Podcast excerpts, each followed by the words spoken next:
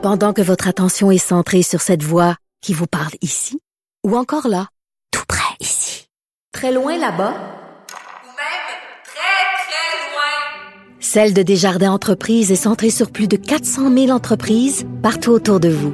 Depuis plus de 120 ans, nos équipes dédiées accompagnent les entrepreneurs d'ici à chaque étape pour qu'ils puissent rester centrés sur ce qui compte, la croissance de leur entreprise. Je suis très content de parler avec Jamila Benhabib, écrivaine, journaliste, enseignante, conférencière, militante pour la laïcité et les droits des femmes, parce que actuellement en Algérie, il y a quelque chose de très important qui se passe. Les Algériennes qui euh, combattent le voile, donc elles se font photographier sur Instagram euh, sans voile, et euh, Jamila qui les appuie, elle est actuellement en France, je crois. Elle va nous en parler. Bonjour Jamila. Bonjour. Bonjour. Alors, ben, parle, ça fait, ça fait combien de temps que ça dure, que ça a commencé ce combat-là? Écoute, euh, ça fait euh, peut-être euh, une dizaine de jours que la campagne donc a pris son élan et moi je dirais que elle bien puisqu'on est relayé un petit peu partout dans le monde et notamment dans plusieurs langues.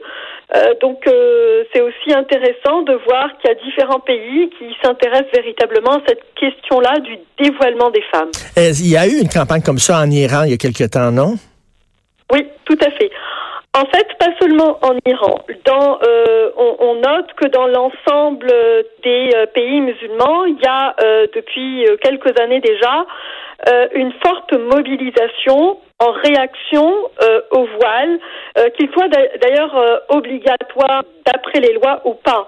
Et donc, oui, la campagne, c'est vrai, elle a pris véritablement un tournant particulier en Iran, avec une mobilisation absolument incroyable et d'un grand courage, parce que celle qui se photographie sans voile, elle risque la prison, elle risque des amendes, elle risque euh, très lourd. Euh, et, donc, en réalité, oui, le fer de lance de cette mobilisation, c'est l'Iran. Mais on peut aussi voir que dans plusieurs pays musulmans, il y a euh, des femmes qui osent braver l'interdit, comme en Arabie Saoudite, euh, d'une façon un peu plus timide, certes, mais euh, euh, elles sont là. Elles, il faut savoir lire entre les lignes en réalité pour comprendre de quelle façon elles travaillent. Jamila, en Iran, le voile est obligatoire. En Algérie, il n'est pas obligatoire. Donc, il y a des gens qui tentent un peu de minimiser un peu le courage de ces femmes-là en disant, ben, il y, a personne qui les oblige à porter le voile. Mais sauf que il y a quand même une pression sociale. Les frères, les, les fils, les pères euh, font la pression près des femmes pour qu'elles se voilent? Oui, tout à fait. Et, puis, euh, fondamentalement, en réalité, c'est le message véhiculé par le voile.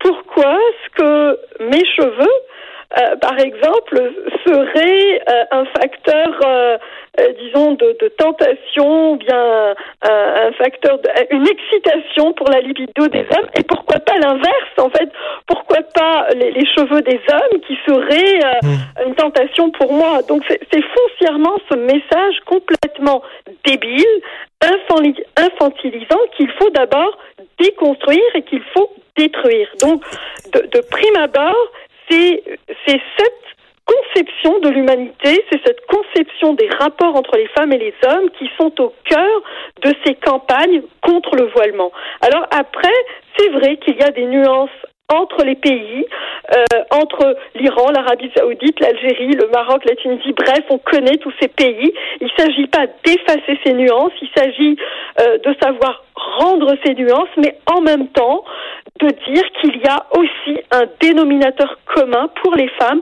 dans l'ensemble de ces pays. Et c'est ce que nous tentons de dire parce que moi, en réalité, je ne m'implique pas seulement dans la campagne en Algérie, mais je m'implique dans plusieurs campagnes à travers le monde, c'est-à-dire que je suis euh, aussi euh, solidaire euh, de ce qui se passe en Iran, de, de mes amies iraniennes, de mes amies saoudiennes, j'en ai beaucoup, donc elles me permettent en réalité de me faire une idée précise de ce qui se passe dans ces pays-là. Et on est ici en Occident dans une situation totalement absurde, Jamila, où il y a certaines féministes qui euh, condamnent le fait que des parents achètent des pyjamas roses à leurs enfants en disant que c'est sexiste. Mais ces mêmes féministes-là qui pointent du doigt les pyjamas roses euh, disent que le voile, ben il y a rien là finalement. Donc pour eux, un pyjama rose, c'est plus sexiste qu'un voile qui est destiné à cacher ta chevelure. C'est quand même absurde. Oui, c'est absurde. Et en réalité, euh, pour ma part, bon, il y a quand même euh, euh, 20 ans que je vis à l'extérieur de l'Algérie, donc je vis en Occident, que je me balade d'un pays à l'autre, que je connais le mouvement féministe. Euh, je suis moi-même féministe. Et euh, là, en réalité, je suis arrivée à la conclusion que euh, je suis le témoin de deux mouvements contradictoires. Donc le premier mouvement, il me vient de mes camarades qui se battent dans les pays musulmans et qui me disent bon bah voici notre réalité et nous on ne veut pas de ce voile et euh, par ailleurs l'autre mouvement c'est un mouvement qui revendique le port du voile euh, en Occident et qui euh, nous dit qu'au nom de la liberté nous nous devons accepter ce voile. Alors moi j'y vois en réalité une dérive, une dérive très grave, c'est-à-dire celle de l'émergence d'un sujet narcissique euh, occidentale qui ne voit le monde qu'à travers son nombril. Mmh. Et donc il est temps aussi euh, de dénoncer ces femmes occidentales qui prônent la liberté de porter le voile au nom de la liberté. Je regrette, la liberté, ce n'est pas ça.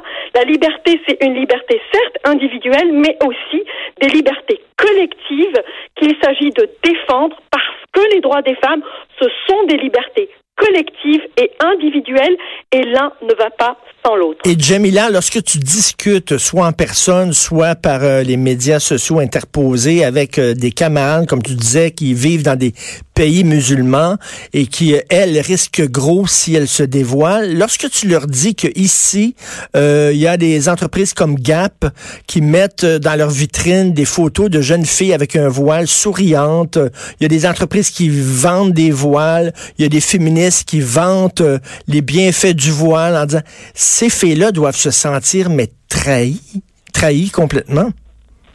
Totalement euh, trahies, et en réalité, euh, ça, ça, revient à parler euh, de, de, la grande solitude euh, de ces militantes, dont je fais évidemment partie, euh, parce que je m'inscris dans ce mouvement-là universaliste.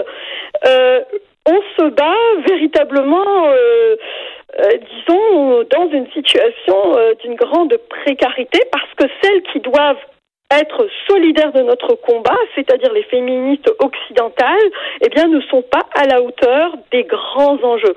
Alors, après, je ne veux pas dire que tout le mouvement féministe occidental est tombé dans ce piège. Mhm. Heureusement que non. Nous avons encore euh, de véritables soutiens qui nous viennent du mouvement féministe universaliste. On en a un peu partout dans, tous les pays européens et heureusement qu'elles existent euh, parce que je dirais qu'elles sauvent l'honneur euh, du féminisme. Donc moi j'ai des copines avec lesquelles donc euh, je discute, avec lesquelles on prévoit donc des initiatives, des actions qui sont françaises, belges, espagnoles, italiennes, écossaises et, et heureusement que ces femmes existent. D'ailleurs je m'en vais les rencontrer demain donc à Bruxelles où là il va y avoir véritablement un événement international où il va être question euh, des religions, des femmes et de la présence donc euh, des femmes dans l'espace public, de la sexualité, bon bref, tout ce qui a trait donc euh, aux droits des femmes et au féminisme en relation avec les religions et euh, leur place dans la cité.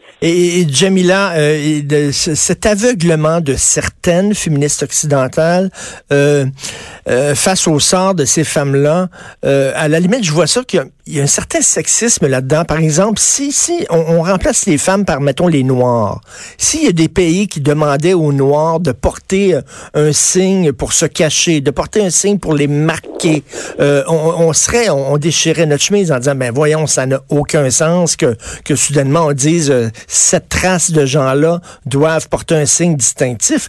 Mais on fait ça à des femmes et ça passe. Oui, tout à fait.